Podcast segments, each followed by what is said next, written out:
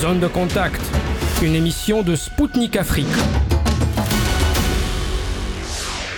Bonjour à toutes et à tous, bienvenue sur Spoutnik Afrique. Je suis Anthony Lefebvre et je suis très heureux de vous retrouver aujourd'hui pour un nouveau numéro de notre émission Zone de contact.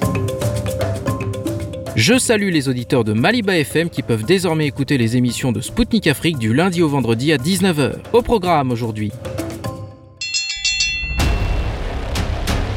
Quelles opportunités s'ouvrent à l'économie rurale en Afrique Un agriculteur malien donnera des éléments de réponse. À quel scénario faut-il se préparer dans un avenir proche en Ukraine? La journaliste française indépendante Christelle Néant nous livrera ses analyses en direct de la République populaire de Donetsk. L'organisation du traité de sécurité collective a annoncé qu'elle élargirait le nombre de ses membres. N'est-ce pas une option pour les pays africains? Un chercheur russe commentera à notre micro cette éventualité. Également dans l'émission, des matières radioactives auraient transité incognito sous couvert de l'accord céréalier via des ports ukrainiens, la Russie qui condamne les conséquences des essais nucléaires français en Algérie, le Burkina qui dénonce un accord militaire avec la France et Bamako qui retire à Paris le statut de porte-plume des résolutions du Conseil de sécurité de l'ONU.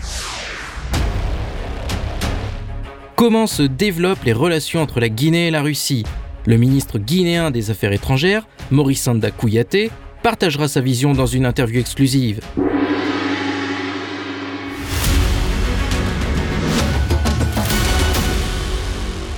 Amadou Sidibé est promoteur de construction de serres de grande superficie à travers l'Afrique.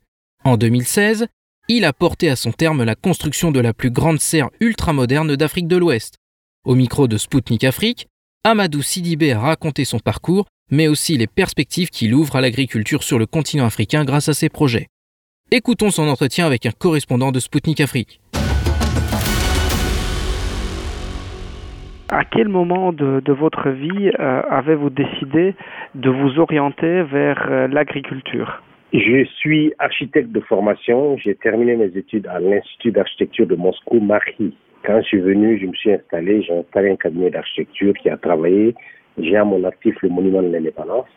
Et dans les années 2001, j'ai acheté ma première ferme de 2 hectares. Et euh, disons que j'ai cultivé dans cette ferme des agrumes et 2008, disons, euh, j'ai fait la première plantation commerciale de raisins de table du Mali.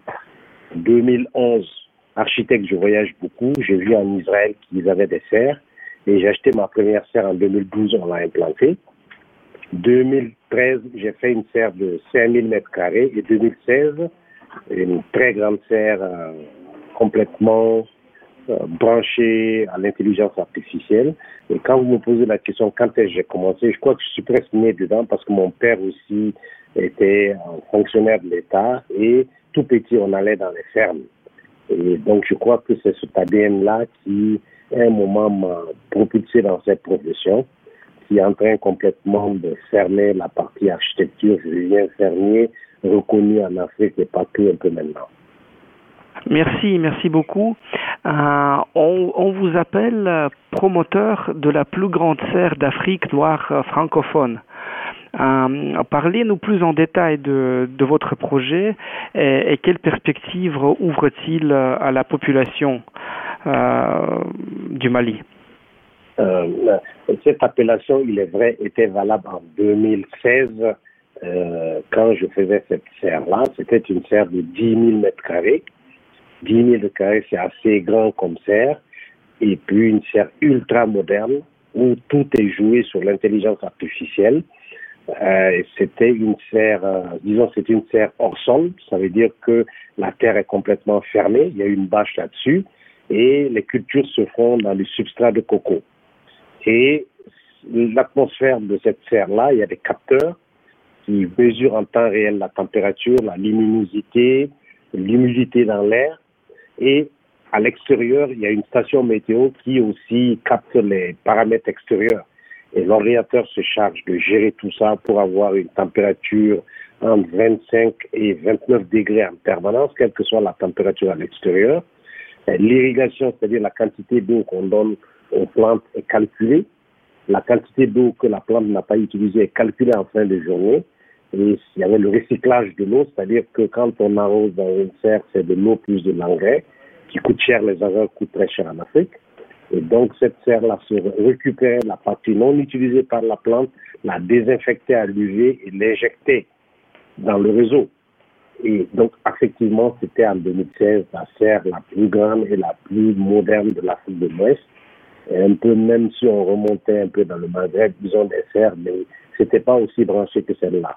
Les perspectives pour l'agriculture africaine, sept ans après, on est en 2023, et aujourd'hui, il y a près de 16 hectares de serres qui sont même en patrouille, basés sur mon expertise à moi, parce que c'est moi qui suis le maître d'œuvre de tous ces planteurs modernes qui veulent aller vers la technologie de nouvelles générations pour euh, vraiment euh, augmenter la productivité africaine. J'installe aujourd'hui au Tchad. Au Tchad, j'ai fini un hectare de même type de serre complètement moderne. Et dans un mois, je dois commencer 5 hectares au Tchad. Au Congo-Brazza, je fais la même chose. En Guinée, je vais commencer bientôt. Au Burkina Faso, c'est pour vous dire que cette serre dont vous parlez a été un témoin de l'agriculture moderne en Afrique de l'Ouest et un peu partout en Afrique. Voilà, et les perspectives sont assez bonnes, honnêtement, je le sens, parce que je fais la consultation maintenant à l'international, et qui fait que même mon métier d'architecte, je l'ai laissé un peu malheureusement, même si on me réclame dans ce domaine aussi. Ah, merci, très très intéressant. Et selon vous, quelles sont les, cultures euh, les plus importantes et prometteuses pour les agriculteurs maliens et peut-être en général sahéliens? Je disais qu'il y a différents types de cultures, des cultures en période sèche, ce qu'on appelle la contre-saison. C'est le maraîchage qu'on fait euh, aux périodes fraîches de l'année, qui va de décembre, disons, jusqu'en mars. Et puis, il y a des cultures de saison pluvieuse qui sont les grandes cultures, le riz, le maïs euh, et tout le reste. Et avant du temps de nos grands-pères, c'était des cultures hivernales puisque l'irrigation n'était pas maîtrisée du tout. Aujourd'hui, 12 mois de l'année, on cultive en Afrique. Donc, toutes ces cultures sont importantes. En matière de maraîchage, on a besoin de maraîchage pour compléter l'alimentation. Et la culture phare du maraîchage, c'est bien sûr la tomate. Moi, j'excelle dans la tomate. Je fais beaucoup de tomates sous serre. Mais aussi, il y a des cultures plein champ en contre-saison. Puisqu'on en a introduit aujourd'hui des gouttes à gouttes, on arrive à avoir, ça peut vous donner un matériel de goutte à goutte. On irrigue en goutte à goutte. Aujourd'hui, avec le soleil qu'on a qu'on peut utiliser des panneaux solaires pour pomper l'eau des fleuves ou des, des, forages. Aujourd'hui, on a accès aux graines de bonne qualité parce que moi, je travaille avec les sémenciers, les Syngenta, les Enzazaden. Et donc, on a de la bonne sémence, on a du bon engrais, ça coûte cher. Et donc, on arrive aujourd'hui à combler les productions de tomates. Je fais euh, du melon, je fais de la pastèque, en plein champ. Et, voilà. Et je commence aussi à faire du riz aussi avec des variétés hybrides, du maïs avec des variétés hybrides. Et donc, euh, si on met tout ça ensemble, j'avoue que l'agriculture africaine est en train de bouger, bouger par les intellectuels du, du pays qui aujourd'hui ont compris que c'est un secteur assez intéressant, un secteur enrichissant qui permet de gagner de l'argent. Ah, merci, merci beaucoup. Ah, et voilà, pour continuer, euh, à, votre avis, que faut-il à l'Afrique pour euh, assurer finalement sa souveraineté alimentaire euh, dont on parle beaucoup ces derniers temps? Oui, ce qu'il faut à l'Afrique aujourd'hui, c'est de l'engrais de qualité, c'est des semences de qualité, c'est les nouvelles technologies et aujourd'hui, le monde est devenu un village planétaire où on est sur des réseaux de grands agriculteurs dans le monde entier et on arrive à savoir qu'est-ce qui se passe ailleurs. C'est ce que je disais, l'Africain accepte aujourd'hui d'acheter un iPhone 14 ou achète des, du luxe. Et ça, il faut l'introduire en Afrique. Donc l'État doit aujourd'hui euh, inciter à mettre des politiques qui, favorisent les agriculteurs africains et la, crise aujourd'hui mondiale des engrais due à la guerre qui se passe euh, un peu entre la Russie et l'Ukraine fait que le prix de l'engrais a été multiplié par trois.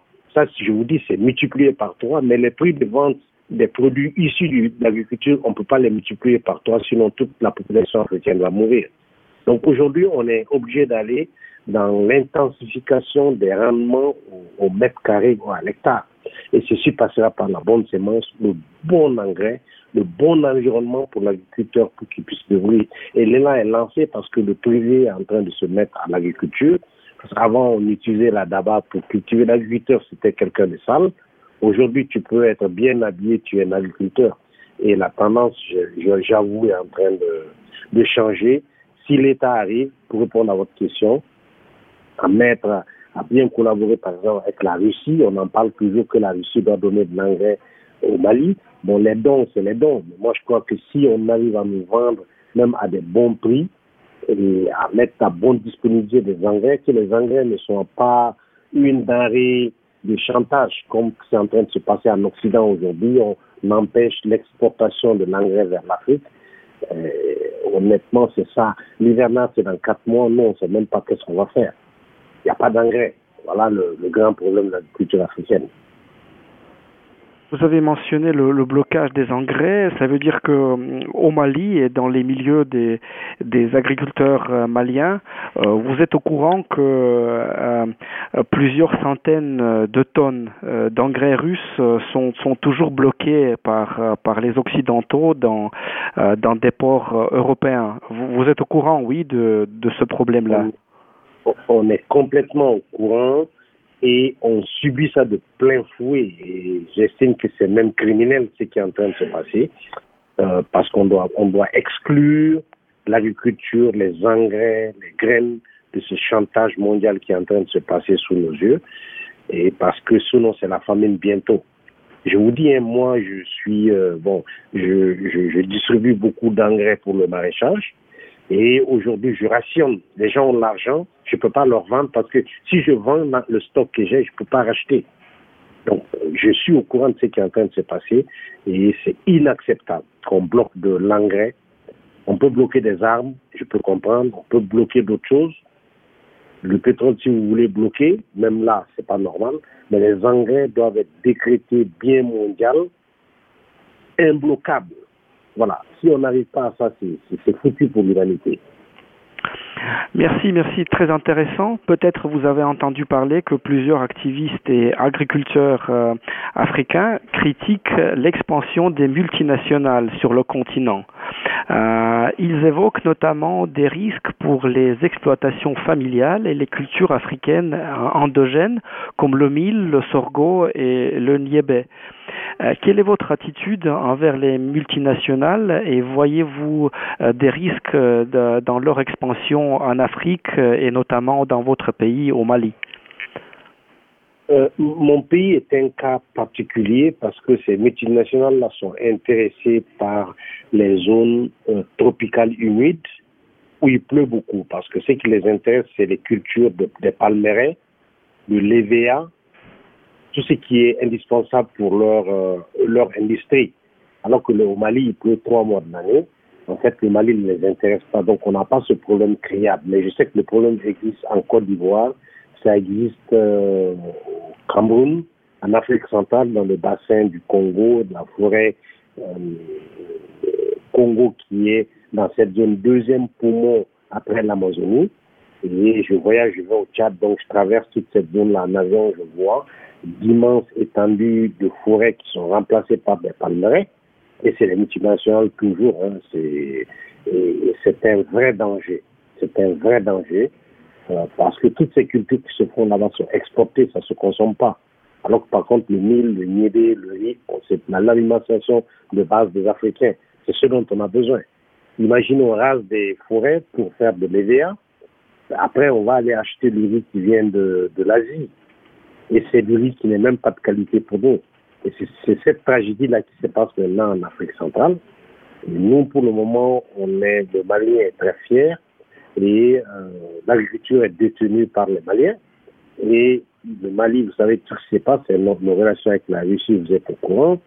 Et vous savez que le Mali et la Russie ont de très fortes relations, même si c'est critiqué ailleurs. Mais nous, c'est nos intérêts. Les États n'ont pas des amis. Les États ont leur intérêt. Et notre intérêt aujourd'hui, moi j'ai étudié en Russie hein, de 1979 jusqu'en 86. J'ai plein d'amis russes avec lesquels je corresponds. J'ai travaillé en tant qu'architecte avec même un ami russe qui est resté au Mali plus de 11 ans. Et, et, donc, honnêtement, je crois que euh, euh, on, est dans, on est dans le même bateau. On est dans le même bateau.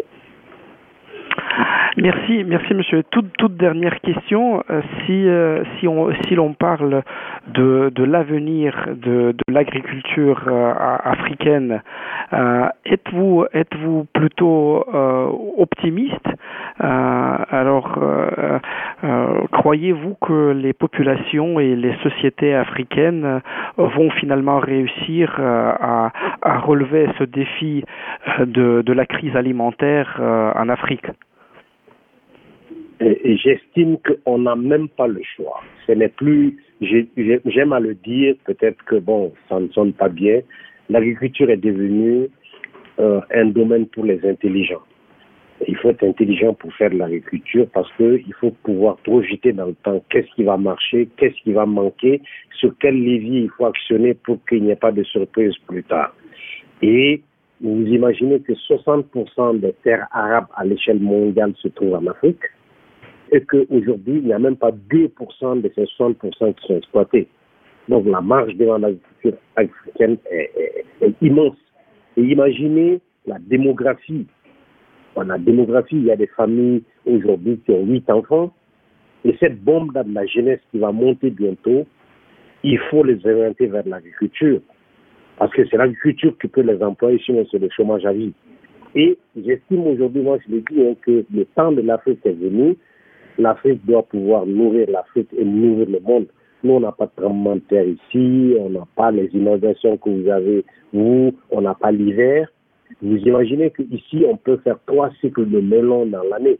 En Russie ou en Kazakhstan, c'est une seule fois. L'hiver ne vous permet pas à l'extérieur de faire plus de deux fois. Ici, on peut le faire trois fois. Moi, je fais des cycles de trois fois et demi de melon dans l'année. Et donc, l'avenir nous appartient. Ça nous appartient et on est en train de militer pour la société civile agricole africaine. Moi, je suis président de la Chambre d'agriculture de ma commune. Je suis dans plusieurs euh, euh, coordinations agricoles privées qui ne dépendent pas de l'État. On milite fortement pour la modernisation de l'agriculture. Parce que vous imaginez, en tant qu'architecte, on a une formation générale. Et après avoir étudié en Russie au moment de, de, l'URSS, ça vous forme un homme polyvalent. Vous pouvez toucher à tout.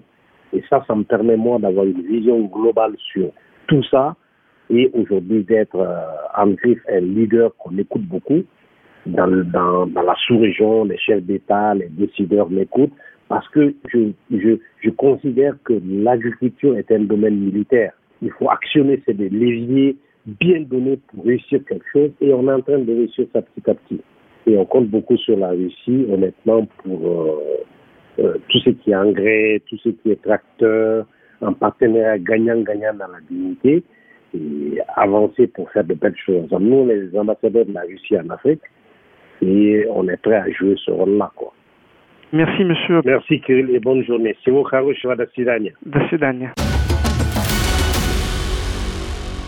C'était Amadou Sidibé, agriculteur malien et soldat de la modernisation agricole africaine. Il a commenté au micro de Spoutnik Afrique les perspectives futures qui s'ouvrent à l'Afrique dans le domaine agricole grâce à ses projets de serre ultramodernes de grande superficie. Chers auditeurs, je salue celles et ceux qui viennent de rejoindre Zone de Contact. Le sujet que j'aimerais vous présenter maintenant concerne le conflit ukrainien. Il oppose la Russie et Kiev, appuyés largement par les pays de l'OTAN et leurs armes. Un conflit qui attire les regards du monde entier, tant de choses globales se jouent en Ukraine actuellement. Des experts parlent d'un conflit vital pour l'Occident qui serait en train de perdre sa domination dans le monde. Le monde qui est en passe de devenir multipolaire. Un tournant majeur de ce conflit est sur le point d'arriver. La ville d'Artemiovsk, située dans la République populaire de Donetsk, s'apprête à être libérée par l'armée russe. Sa prise est importante car elle est un nœud de communication et un point stratégique permettant un meilleur contrôle du canal Seversky-Donetsk-Donbass qui alimente en eau Donetsk. Enfin, sur le plan militaire, sa prise fragiliserait le dispositif militaire ukrainien et favorisera de nouvelles avancées russes. Dans la région, la journaliste française indépendante Christelle Néant suit les événements en cours. C'est au péril de sa vie qu'elle informe sur l'évolution de la situation sur place. Pour son engagement en faveur du Donbass, la journaliste a reçu des menaces de la part des autorités françaises et s'est retrouvé fiché sur la kill des autorités ukrainiennes. Christelle Néant a raconté aux journalistes de Sputnik Afrique la situation sur place. Écoutons leur entretien. Bon, euh, on commence par la première question. Euh, vous avez dû décaler notre entretien à cause d'un nouveau bombardement à Donetsk en Russie il y a quelques jours. Et tout le jour, on voit des informations sur des pilonnages ukrainiens, vous les observez sur place. Quelle est aujourd'hui la situation à Donetsk et ses environs? Quels changements observez-vous? Euh, malheureusement, l'armée ukrainienne continue quotidiennement de bombarder Donetsk. Euh, mais ce qu'on voit depuis maintenant un certain temps, c'est que c'est maintenant majoritairement euh, les districts qui sont, euh, on va dire, à la périphérie ouest ou nord-ouest euh, de Donetsk. Hein, donc, ce sont les, quartiers qui ont malheureusement toujours été bombardés, même à l'époque où les, accords de Minsk étaient encore en vigueur. Il y a quand même quelques frappes ponctuelles sur des districts un peu plus éloignés, donc comme cette frappe il y a quelques jours sur Boudionovski et Proletarski, où là c'est un hôpital qui a été touché. Euh, mais dans l'ensemble, maintenant, les, les, frappes régulières sur le centre-ville, euh, il n'y en a plus. Euh, on n'est plus à la situation qu'on a eue, hum, par exemple en novembre-décembre, où là c'était vraiment euh, presque quotidien qu'il y avait une ou plusieurs frappes par jour sur euh, sur le centre même de Donetsk. Hmm, d'accord, je vois, je vois, merci. Et vous dénoncez euh, régulièrement des attaques ukrainiennes contre les civils, y compris les enfants. Et ces attaques ont commencé bien 20 février 2022. Pourquoi, à votre avis, la communauté internationale fermait les yeux?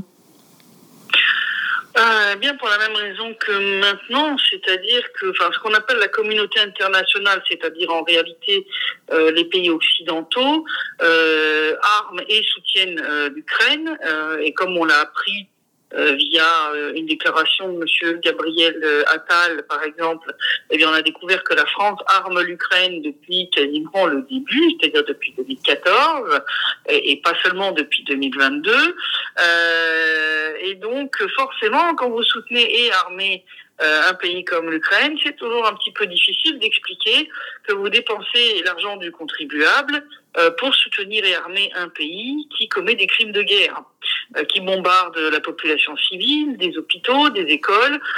donc forcément, c'est pour ça qu'on a cet énorme silence depuis huit ans, parce que depuis huit ans, L'Occident a soutenu le Maïdan, a soutenu les autorités ukrainiennes post-Maïdan, et donc, euh, on va dire alors, c'est très clairement de cacher tous les problèmes sous le tapis, que ce soit le néonazisme euh, grimpant en Ukraine ou les crimes de guerre euh, des soldats ukrainiens. Parlant des atrocités, euh, vous rappelez-vous la mort atroce euh, de Madon de Gorlovka, habitante de Donetsk, tuée dans un pilonnage ukrainien avec sa petite fille en 2014 euh, Ça rappelle toujours aujourd'hui, euh, il me semble que est-ce qu'on parle toujours euh, d'elle aujourd'hui? Comme atrocité On parle toujours régulièrement d'elle, mm -hmm. de sa petite fille euh, Kira, si je me souviens bien de son prénom. Mm. Euh, bien sûr, elle est, euh, elle est très connue. Euh, elle est devenue genre de symbole, euh, non? C'est un symbole, c'est un symbole, euh, tout comme les très nombreux enfants qui sont malheureusement morts lors des bombardements de l'armée ukrainienne. On pense entre autres à ces enfants qui sont morts lors du bombardement de la plage de Zougrest en à l'été 2014. Euh, on, on, voit il y a une volonté délibérée de l'armée ukrainienne depuis 2014, depuis le début du conflit, euh, de s'en prendre à la population civile, de tuer des civils. Bien, je veux dire, quand vous bombardez euh, des, des, le plus grand hôpital de Donetsk, qui est l'hôpital Kalinina, en, en, pleine nuit avec des roquettes euh, à haut pouvoir explosif, c'est que vous cherchez à faire un maximum de morts parmi les patients et le personnel. Euh, donc il y a clairement une volonté non seulement de terroriser la population, mais aussi de l'exterminer ou en tout cas de la chasser. Donc euh, il y a une volonté d'épuration ethnique du Donbass de la part de l'Ukraine euh, et il ne s'en cache même pas, j'ai envie de dire. Euh, on se souvient que pendant des années régulièrement, il y avait des déclarations côté ukrainien sur la nécessité d'appliquer dans le Donbass la fameuse solution croate, hein, solution croate qui est une épuration ethnique. Il euh, faut appeler les choses par leur nom. Euh, et encore récemment, euh, sur une chaîne française, on a entendu des propos absolument délirants, essayant de justifier une future épuration ethnique des Russes en Crimée si jamais la péninsule retombait sous le contrôle de l'Ukraine. Donc, et, le pire, c'est que sur cette chaîne française, euh, aucun des journalistes présents sur le plateau n'a à aucun moment tenu des propos pour dire que euh, vouloir chasser une partie des, des, habitants de la, de la péninsule de force, euh, c'est un crime contre l'humanité, puisque une épuration ethnique, euh, une épuration ethnique ou, un génocide sont des crimes contre l'humanité.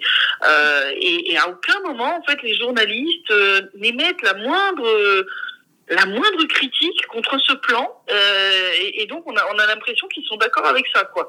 Donc euh, c'est assez choquant. Je, je, dois avouer quand j'ai regardé cette séquence vidéo euh, je vous avoue j'ai regardé ça heureusement que j'étais assise parce que je pense que sinon je serais tombée par terre.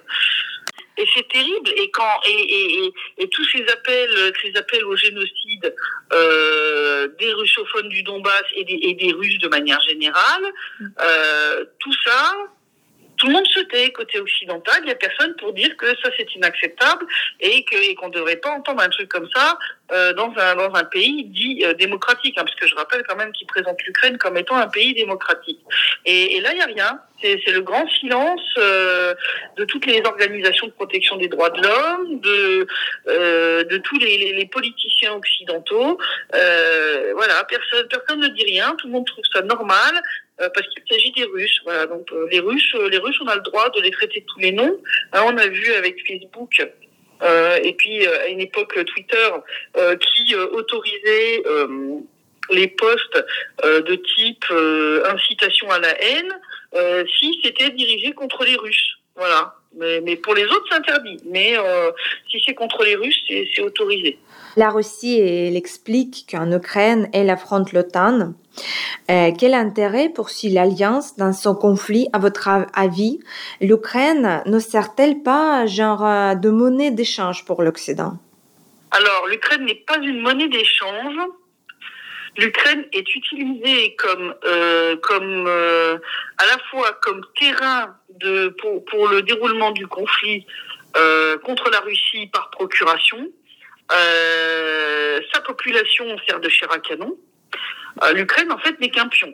Euh, L'Ukraine est utilisée comme un pion, comme un, un, un, bélier, une tête de pont pour attaquer la Russie.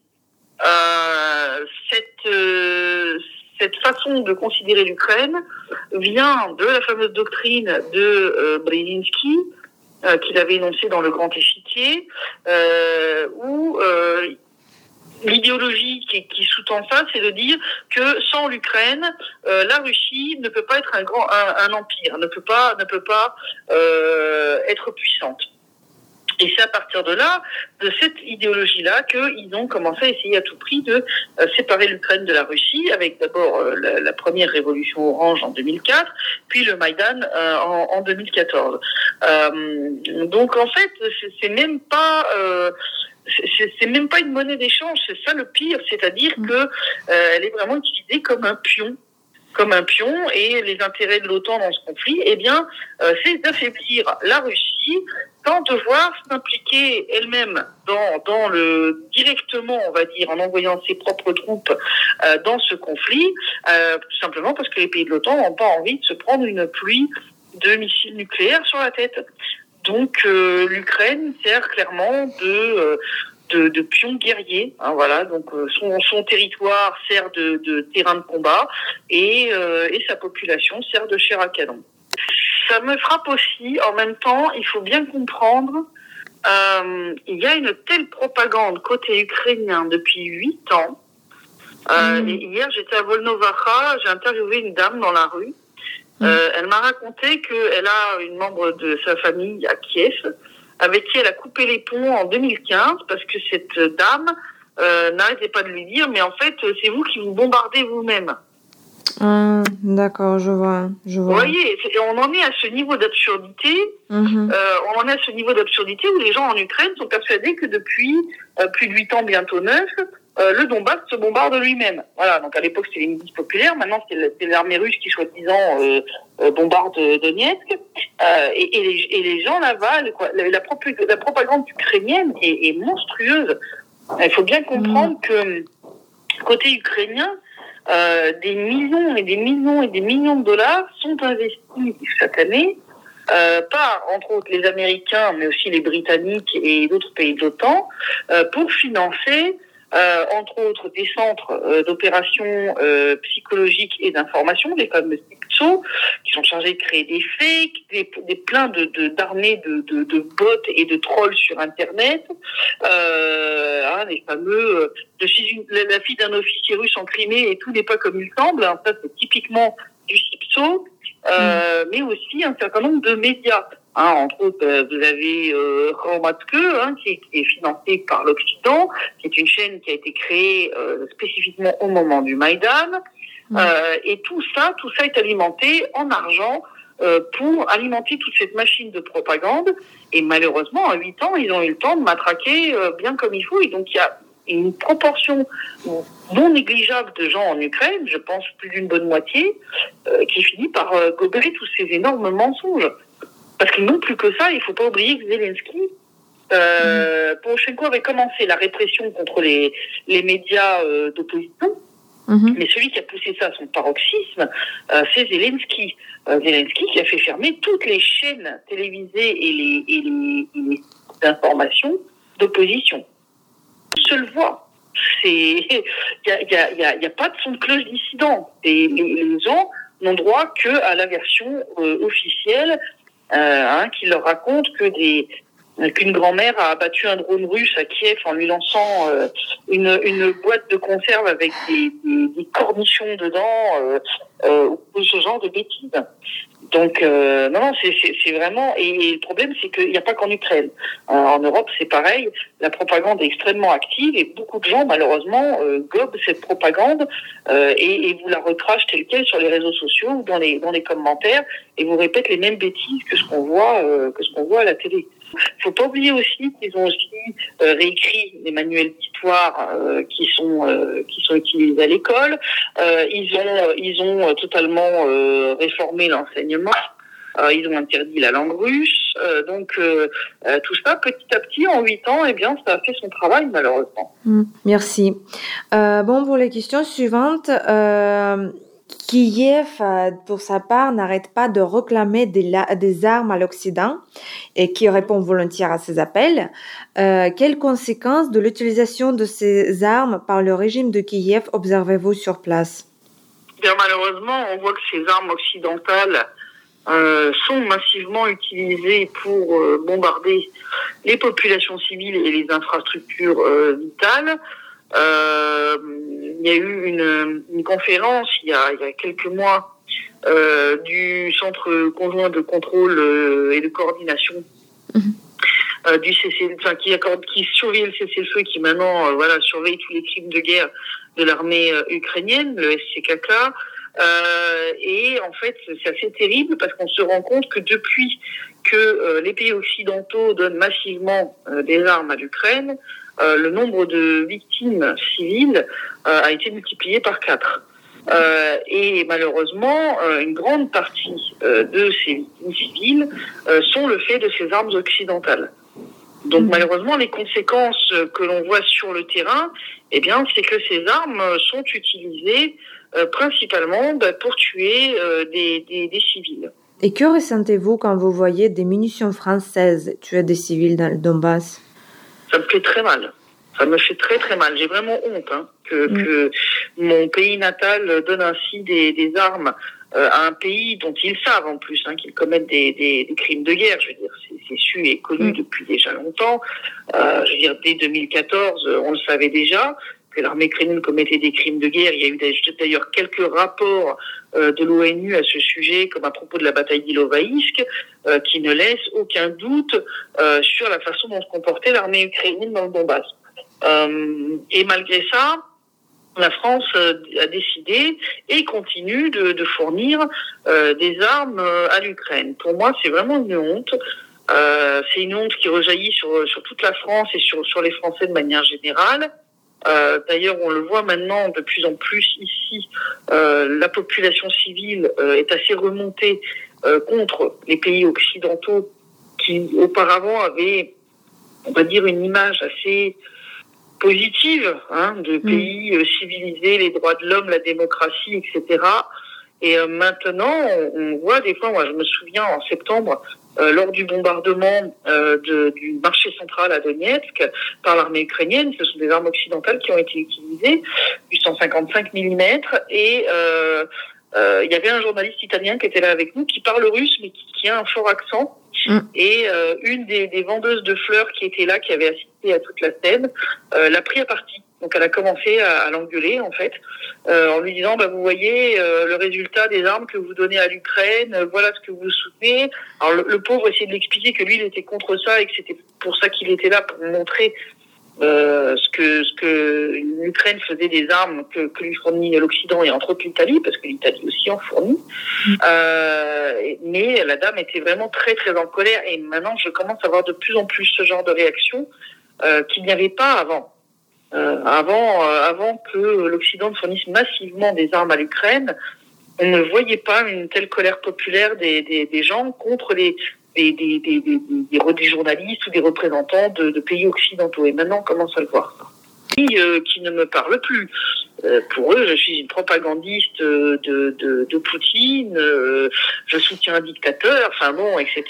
Bon, c'est une, toute petite partie, mais mais oui, j'ai des, amis qui m'ont tourné le dos déjà il y a déjà quelques années hein, quand j'ai commencé à travailler dans le combat, parce que voilà, ils étaient persuadés que la Russie c'était pire que l'URSS et que euh, et que euh, c'était une honte de, de soutenir ça quoi.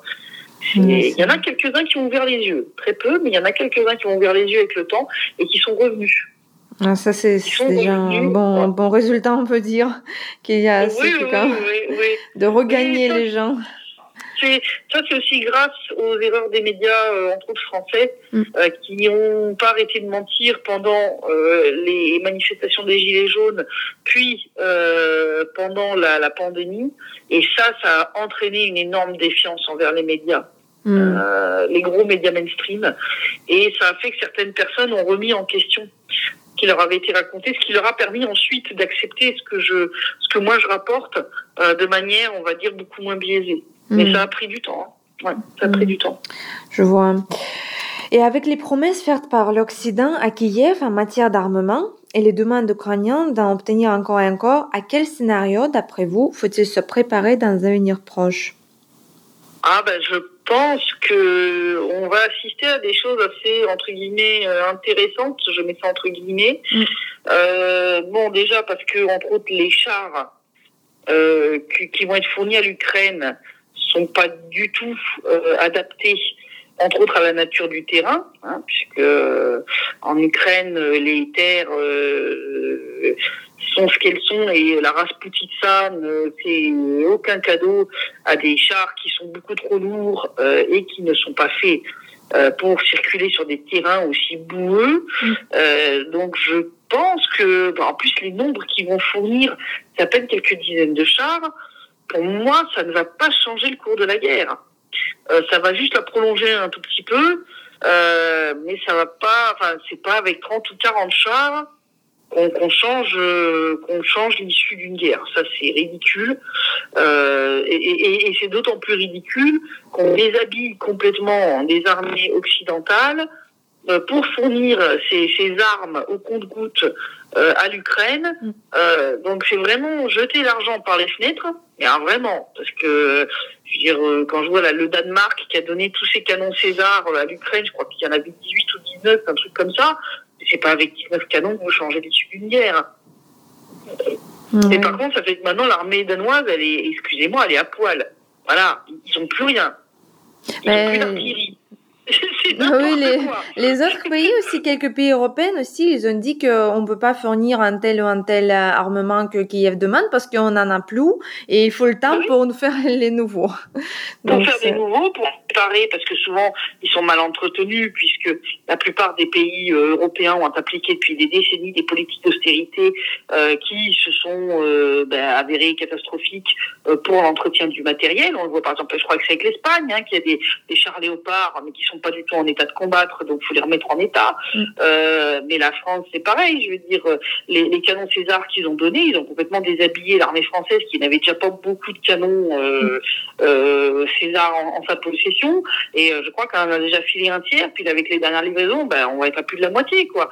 On va- on a la- vous vous rendez compte d'une armée qui donne la moitié de son artillerie à une autre et en donnant en compte coûte donc cette artillerie, donc soit les canons finissent revendus au marché noir, soit euh, ils sont détruits sur le front. Euh, et, et ça a changé quoi sur, euh, Rien. L'Ukraine continue de perdre. Euh, C'est vraiment chercher à prolonger le, le conflit au détriment d'ailleurs du, du peuple ukrainien. Ah, Moi, je les plains sincèrement parce que euh, ils sont vraiment utilisés euh, comme de la chair à canon euh, et les Occidentaux n'en ont strictement rien à faire de prolonger leur souffrance. Enfin, c'est complètement délirant. Donc pour moi, je ne pense pas que ça va changer euh, quoi que ce soit. Et s'ils essaient d'utiliser ce matériel pour mener, comme ils l'annoncent, euh, une offensive de printemps, euh, l'offensive de printemps, euh, quand tu auras la race Putitsa, des chars aussi lourds que les, les Abrams ou les Léopards, ils vont s'enfoncer dans la gadoue. mm. Ils vont s'enfoncer dans la boue jusqu'à jusqu'à la garde et, et ça va faire des superbes vidéos pour TikTok. Mais mais c'est tout ce que ça va faire. Enfin, je, je veux dire, et, même pour les transporter, il va y avoir des problèmes parce que bon nombre de ponts euh, en Ukraine ne sont pas faits pour transporter plus de 50 tonnes. Donc par où ils vont les faire passer? Ça, ça va être euh, ça, ça va être assez délirant. hein. Je pense que euh, enfin, ça, ça va ça va rien changer. Ça ça, fait ça entretient juste médiatiquement, voilà. Vous pensez que ceux qui livrent ces armes, ils en prennent compte et ils comprennent ou ils savent pas juste ces détails que c'est pas c'est pas adapté à la te- à terrain, qu'il n'y a pas des ponts, tout ça ce que là vous avez dit.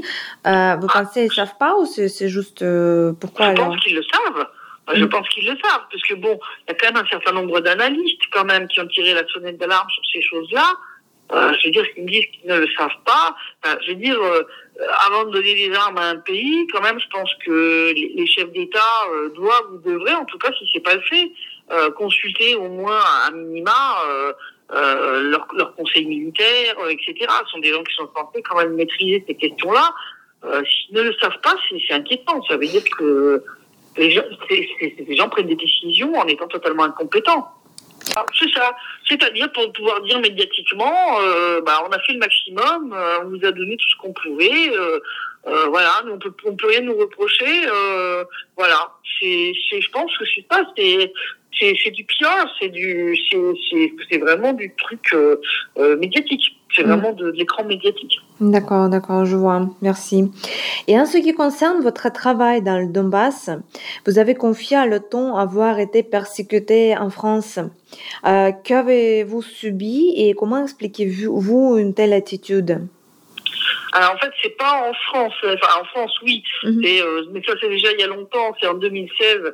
euh, le ministère des Affaires étrangères euh, français m'avait ordonné euh, de cesser de, d'organiser des euh, euh, groupes de, de visite dans le Donbass pour des personnes qui voulaient voir par elles-mêmes Mm. euh, ce qui s'y passait. Euh, on clairement menacé de poursuites judiciaires euh, si jamais il leur arrivait euh, quelque chose. Euh, là, ce qui s'est surtout passé, c'est au moment du déclenchement de l'opération euh, militaire spéciale. Euh, eh bien, euh, entre autres, la plateforme via laquelle je recevais euh, des noms euh, réguliers, euh, qui était la plateforme Patreon, a immédiatement fermé euh, mon compte. Mm. Euh, j'ai perdu une autre plateforme de, paiement qui me permettait de recevoir des, des dons et entre autres un compte euh, qui, qui était euh, qui était en, basé en Belgique. Euh, un certain nombre comme ça de, de comptes sur des sur des plateformes euh, qui me servaient entre autres à gérer ma newsletter ou à d'autres. Par exemple, où je je vendais mes photos sur une plateforme sur une banque photo. Ils ont clôturé mon compte euh, du, du jour au lendemain sans prévenir et sans me payer d'ailleurs ce qu'ils me devaient encore comme euh, Mm. comme royalties pour les photos vendues. Euh, et euh, donc oui, il y, y a eu vraiment euh, une une euh, une tentative vraiment de, de ouais de nous empêcher de m'empêcher de de financer mon travail quoi. Ça, c'est ça, c'est très clair. C'est à cause des sanctions et donc euh, ils les appliquent pour se mettre à l'abri et ne pas risquer euh, des problèmes avec la justice américaine.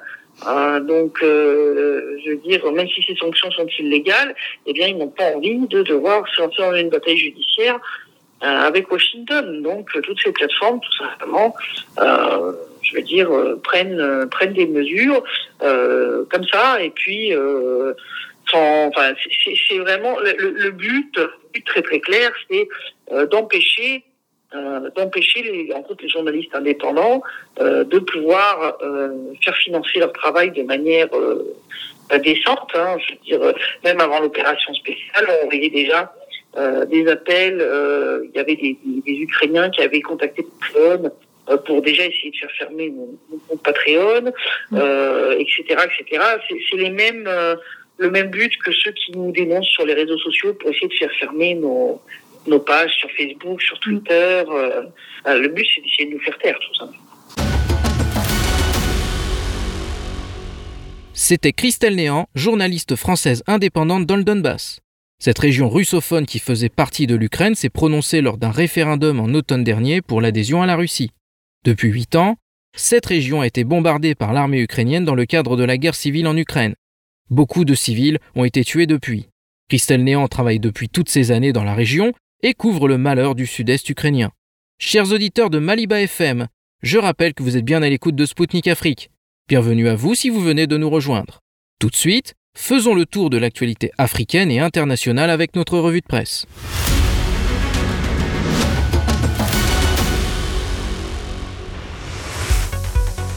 On commence la revue de presse d'aujourd'hui avec des révélations en direct d'Ukraine. Les ports d'Odessa et de Tchernomorsk utilisés dans le cadre de l'accord céréalier ont pu être utilisés pour transporter des matières radioactives en Ukraine, selon la diplomatie russe. Selon les informations en possession de la diplomatie russe, Kiev préparerait une provocation avec ces substances radioactives en Transnistrie. Maria Zakharova, la porte-parole du ministère des Affaires étrangères, a mis en garde l'Ukraine et ses sponsors occidentaux contre des actions irréfléchies mettant en danger les vies et la santé de milliers de civils. Elle a rappelé que des tensions sont à présent attisées autour de cette zone voisine de l'Ukraine. Pour rappel, la Transnistrie était un État indépendant autoproclamé depuis la disparition de l'URSS en 1991 au sein de la Moldavie. Conséquence, la prolongation de l'accord céréalier qui expire le 18 mars est maintenant incertain. Moscou avait dénoncé à de nombreuses reprises le non-respect de ce document par l'Occident et le blocage des produits russes destinés aux pays nécessiteux. L'accord céréalier a par ailleurs été au menu des discussions au sommet du G20. Le ministre russe des Affaires étrangères Sergei Lavrov a accusé l'Occident d'enterrer sans vergogne l'accord céréalier. Le nucléaire, c'est dangereux et ça laisse des traces pour des décennies. Nikolai Patrouchev, secrétaire du Conseil de sécurité russe, a effectué récemment un déplacement en Algérie. Durant sa visite, il est revenu sur le sujet sensible des essais nucléaires effectués dans le pays par la France dans les années 60. Pour M. Patrouchev, il faut rappeler à la communauté internationale qu'il n'y a pas de délai de prescription pour de tels crimes. Suite à ces essais nucléaires dans le désert du Sahara algérien, des centaines de milliers de personnes vivant à proximité des sites ont souffert de cancers et de malformations congénitales à cause des radiations liées à ces essais. Enfin, le secrétaire russe a dénoncé les pratiques de l'Occident et ses tentatives de faire renaître d'anciennes méthodes du colonialisme à travers une stratégie d'étouffement des États indésirables. Pour M. Patrouchev, cette ingérence grossière occidentale fait de l'Afrique et du Moyen-Orient l'une des régions les plus instables du monde. Le Burkina Faso continue de revoir les accords passés avec la France. Ouagadougou a dénoncé un nouvel accord militaire avec Paris. Ce document signé en 1961, soit trois ans après l'indépendance, portait sur l'assistance militaire technique. Le Burkina Faso a donné un délai d'un mois à compter de la réception de ce courrier, pour que le départ des militaires français en service dans les administrations militaires burkinabées soit effectué. Pour rappel, en janvier dernier, Ouagadougou avait demandé le départ de la force française Sabre ainsi que de l'ambassadeur de France, Luc Alade. Un mois plus tard, une cérémonie solennelle de descente de drapeau avait concrétisé le départ du contingent français du Burkina Faso, composé de 400 membres des forces spéciales. Le gouvernement malien a annoncé sa décision de retirer le statut de la France en tant que porte-plume des résolutions concernant Bamako au Conseil de sécurité de l'ONU. Paris rédigeait ces documents depuis décembre 2012. Mais, en août 2022, le Mali a porté plainte auprès du Conseil de sécurité pour actes d'agression, de subversion de déstabilisation et de violation de l'espace aérien malien par des aéronefs des forces armées françaises. Début 2022, les autorités maliennes ont alerté à deux reprises la communauté internationale sur les actes hostiles de la France. Selon Bamako, l'Hexagone collectait et livrait des renseignements aux groupes terroristes ainsi que des armes et des munitions.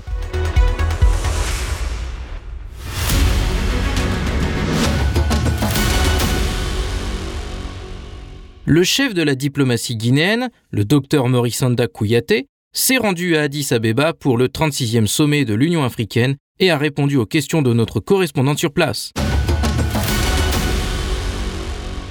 Est-ce que la Guinée, le président de la Guinée va participer au sommet Russie-Afrique? Et qu'en dites-vous des relations entre la Russie et la Guinée? Euh, la, Guinée est en bon terme avec tous les pays. Aujourd'hui, nous avons un cas spécial en Guinée. Nous ne sommes en belligérance avec personne. Voilà. Donc, euh, Alors, vous tenez à participer au sommet ah, Ça, c'est le président qui prend la, décision, pas moi. Mhm. Mais voilà. Il n'y a pas la confirmation encore Non, il n'y a pas. Je n'ai pas le droit de vous dire ça. C'est le président qui dit ça. Ok. C'est le président qui le dit. Mais nous sommes en bon terme avec la Russie, avec tous les pays du monde. Mhm, mhm. Ça, c'est une chance que nous avons, mais une chance que nous avons créée aussi, parce que nous voulons pour nous, on se concentre sur le développement de notre pays. Oui, et est-ce qu'il y a des projets prévus avec la Russie maintenant, dans peut-être euh, des licences euh, d'exploitation quand du bauxite encore ah, Mais les Russes sont en Guinée depuis combien de temps? Depuis, depuis près de 40 ans, vous êtes là-bas? Avec Russia Ouais, d'accord. C'était le docteur Morissanda Kouyaté, ministre des Affaires étrangères de la Guinée. Il a évoqué au micro de Spoutnik Afrique les relations entre son pays et la Russie. Chers auditeurs de Maliba FM, vous écoutez Spoutnik Afrique. Je salue celles et ceux qui viennent de rejoindre l'émission Zone de contact. Les exercices navals menés conjointement par l'Afrique du Sud, la Chine et la Russie, trois pays des BRICS, ont récemment pris fin dans l'océan Indien. Ces manœuvres tripartites ont déjà provoqué une réaction étonnamment forte des politiciens occidentaux. Cependant, des experts plus objectifs commencent à se demander si cela indique que des structures militaires pourraient émerger au sein des BRICS. Dans l'espace post-soviétique, cependant, il existe déjà une organisation dont la mission est de maintenir la sécurité. C'est l'organisation du traité de sécurité collectif fondée en 1992. Pourrait-elle constituer un contrepoids aux blocs militaires occidentaux? Les pays des BRICS pourraient-ils s'y joindre, étant donné que les dirigeants de l'organisation du traité de sécurité collective ont annoncé son éventuelle expansion? Alors que l'émergence d'un monde multipolaire se met progressivement en place, il est bon de s'intéresser à ce que cette organisation pourrait apporter dans cette perspective. Pour en savoir plus, je vous présente Alexandre Kniazev, chercheur russe spécialisé dans les études internationales. Écoutez notre entretien. Bonjour Monsieur Kniazev, merci d'être parmi nous aujourd'hui. Pour commencer, pourriez-vous expliquer à nos auditeurs comment intègre-t-on l'OTSC L'OTSC, c'est l'organisation du traité de sécurité collective, qui comprend la Russie, la Biélorussie, l'Arménie, le Kazakhstan, le Kyrgyzstan et le Tadjikistan. L'organisation fonctionne selon trois axes, Europe de l'Est, Caucase et Asie centrale. Les pays situés dans ces zones ont élaboré avec la Russie des programmes de protection conjointe contre les menaces extérieures. Mais la vie montre qu'à côté des menaces extérieures, il y a aussi des menaces intérieures même si elles peuvent être liées à des forces exogènes. La réponse à de telles menaces s'est manifestée par la neutralisation des troubles pendant une tentative de coup d'État avec influence extérieure au Kazakhstan en janvier 2022. L'OTSC est considérée comme un format post-soviétique, car elle n'implique jusqu'à présent que les pays de l'ancienne URSS. Entre ces États, le niveau de confiance est plus élevé qu'avec les pays extérieurs. Mais bien sûr, cette situation n'est pas un dogme et les choses peuvent changer. Anatoly Svidorov, le chef du siège commun de l'OTSC a déclaré qu'il était possible que de nouveaux pays intègrent l'organisation. Quelles sont les chances d'adhésion de pays africains à cette alliance? Le plus souvent, nos experts et parfois des politiques parlent de la probabilité d'un retour de l'Ouzbékistan, qui a suspendu sa participation à l'OTSC en 2011. Théoriquement, une telle possibilité ne peut être niée. D'autant plus que la nature des menaces qui pèsent sur certains pays évolue dans une situation géopolitique changeante. Et comme le noyau de l'OTSC est, après tout, la Russie, je pense qu'il serait intéressant pour la Russie d'élargir l'organisation. Mais cela soulève la question de sa fonctionnalité. Il n'y a pas de compréhension commune au sein de l'OTSC concernant la nécessité de coordonner les positions de politique étrangère des pays, qui seraient articulés dans des documents communs. C'est pourquoi les États membres de l'OTSC n'ont pas reconnu l'Abkhazie et l'Ossétie du Sud, par exemple. On peut dire la même chose du retour à la Russie de la Crimée et d'autres territoires. C'est pourquoi, lorsqu'on parle de la participation des BRICS, il est nécessaire de comprendre comment l'organisation elle-même doit changer. Certains experts et militaires voient son avenir comme une alliance militaire solide où, si un membre est menacé, les autres feront immédiatement avancer leurs unités militaires et l'aideront ensemble. C'est quelque chose de similaire à l'OTAN, par exemple. D'autres voient l'OTSC comme une organisation à la structure plus complexe qui ne supposerait pas une application militaire directe dans de tels cas, mais qui envisagerait une telle possibilité. Par exemple, l'un des pays des BRICS pourrait inviter la Russie à l'aider à repousser certaines menaces extérieures, ou inversement, le Brésil ou l'Inde pourraient aider la Russie. Il s'agit bien entendu de situations purement hypothétiques. Si de telles initiatives émergent des BRICS ou d'autres pays, il sera nécessaire d'améliorer et de réviser la fonctionnalité de l'organisation. En général, un grand nombre de pays ont aujourd'hui une posture amicale envers la Russie. Prenez l'Iran par exemple. Selon vous, quels seraient les avantages en matière de sécurité pour les pays africains à intégrer cette alliance? L'OTSC a déjà envisagé d'approuver des statuts spéciaux pour les pays qui participeraient aux travaux de l'OTSC sans être membres de l'organisation. Par exemple, des observateurs ou des pays partenaires. Il existe ce genre de choses dans l'Union économique eurasiatique ou dans l'Organisation de coopération de Shanghai. Aucune décision n'a été prise pour le moment, mais cette question est probablement toujours à l'ordre du jour. Et je pense que c'est une très bonne direction car pour un grand nombre de pays, ce serait intéressant. Tel ou tel degré de participation à l'OTSC peut impliquer une direction aussi importante, par exemple, que la coopération militaro-technique à des conditions préférentielles. Recevoir par exemple des moyens militaro-techniques à des prix préférentiels. Il pourrait en être de même par exemple de l'éducation militaire en Russie pour les représentants d'autres pays qui seraient soit des observateurs, soit des partenaires de l'OTSC.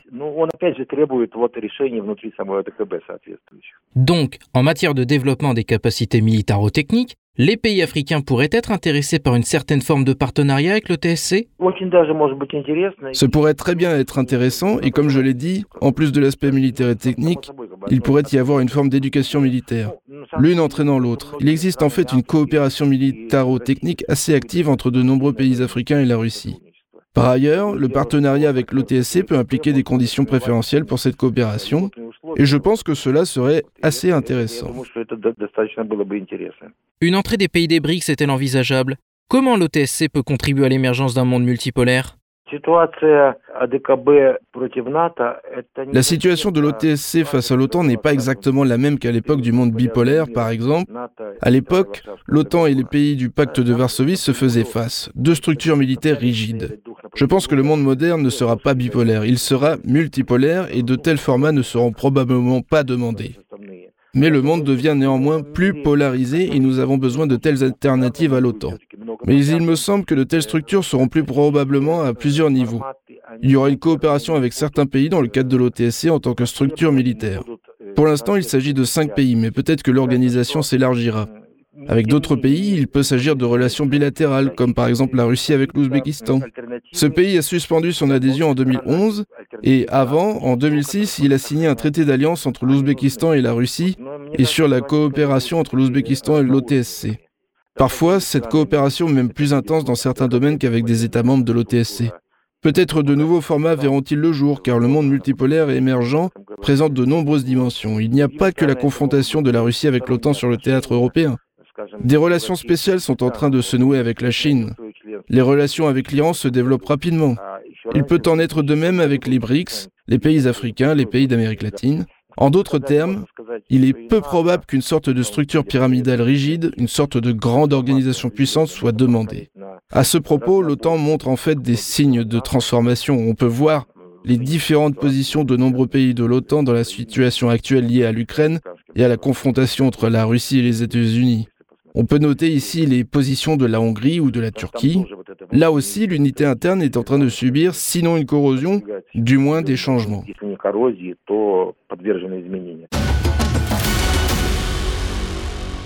C'était Alexandre Kniazev, chercheur russe. Il a commenté pour Sputnik Afrique les perspectives du format qu'est l'organisation du traité de sécurité collective. Récemment, son chef Anatoly Svidorov s'est dit ouvert à l'adhésion de nouveaux pays membres à son organisation. De retour sur les ondes de Maliba FM. Vous écoutez Spoutnik Afrique et l'émission Zone de contact présentée par Anthony Lefebvre. Nous arrivons à la fin de notre programme. Chers auditeurs, Spoutnik Afrique va maintenant rendre l'antenne à Maliba FM. Moi, Anthony Lefebvre, je vous retrouverai très rapidement, fidèle au poste, pour un nouveau numéro de Zone de contact. Je vous invite à nous écouter sur Maliba FM du lundi au vendredi à 19h, heure de Bamako, et à nous suivre sur le site de Spoutnik Afrique. D'ici là, portez-vous bien. Zone de contact, une émission de Spoutnik Afrique.